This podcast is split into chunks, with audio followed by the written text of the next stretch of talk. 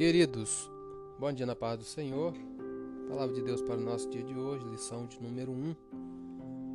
O título da lição: A Ascensão de Salomão e a Construção do Templo. O textuário diz: E não podia ter-se em pé os sacerdotes para ministrar, por causa da nuvem, porque a glória do Senhor enchera a casa do Senhor. Primeiro livro de Reis, capítulo 8 versículo de número 11. Verdade e prática, o pedido de sabedoria feito por Salomão a Deus aponta para a maturidade espiritual que Deus deseja para seus filhos. Leitura diária de hoje, terça-feira. É, a sabedoria provém do Senhor. Versículo já lemos em outra hora. Provérbios 2:6. Porque o Senhor dá a sabedoria e da sua boca vem o conhecimento e o entendimento. Versículo 7: Ele reserva a verdadeira sabedoria para os retos, escudo é para os que caminham na sinceridade.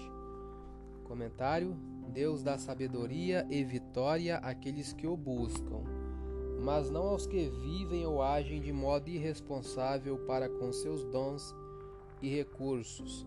Se formos fiéis ao Senhor e mantivermos em mente o propósito de servi-lo em nossa vida, ele nos afastará do orgulho e da cobiça.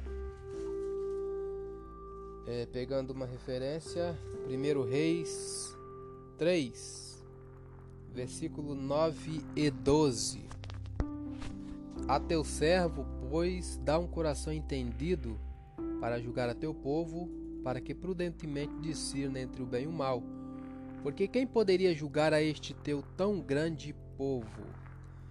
Eis que fiz segundo as tuas palavras, eis que te dei um coração tão sábio e entendido, que antes de ti teu igual não houve, e depois de ti teu igual se não levantará. Comentário: Salomão recebeu de Deus entendimento para discernir o que era justo, mas dependia dele aplicar esta sabedoria a todas as áreas de sua vida. Ele era obviamente sábio no governo da nação, mas foi tolo ao dirigir sua casa. A sabedoria tanto a habilidade de discernir o que é melhor, como a força de caráter para agir de acordo com este conhecimento. Embora Salomão tenha permanecido sábio por toda a sua vida, nem sempre agiu de acordo com sua sabedoria. Vamos ver um exemplo aqui capítulo 11, versículo 6. Como Salomão agiu. Assim fez Salomão que era mal aos olhos do Senhor e não perseverou em seguir ao Senhor, como Davi, seu pai. Ainda temos uma outra referência no livro de Tiago, capítulo 1, versículo 5. E se algum de vós tem falta de sabedoria, peça a a Deus que a todos dá liberalmente, não lança em rosto, e ser-lhe-á dada. Ainda temos algum tempo, vamos ler um pouquinho da revista. Comentário introdução. Por amor ao rei Davi, Deus permitiu que Salomão estabelecesse um reino sólido, próspero, justo, cheio de glória e poder. Foi durante o reinado de Salomão que Israel atingiu seu apogeu na história. Entretanto, mesmo diante de toda essa grandeza promovida por sua sabedoria, esse destacado monarca se deixou levar por interesses políticos e desejos pecaminosos. O tópico 1: A sabedoria de Salomão. Ponto 1: A virtude de Salomão.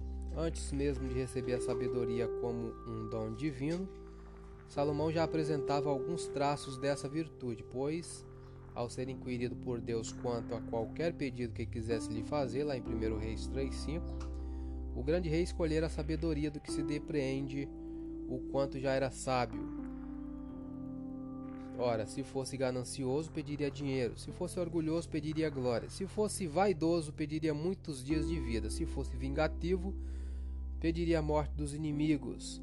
Mas de que adiantariam todas essas coisas se lhe faltasse a sabedoria?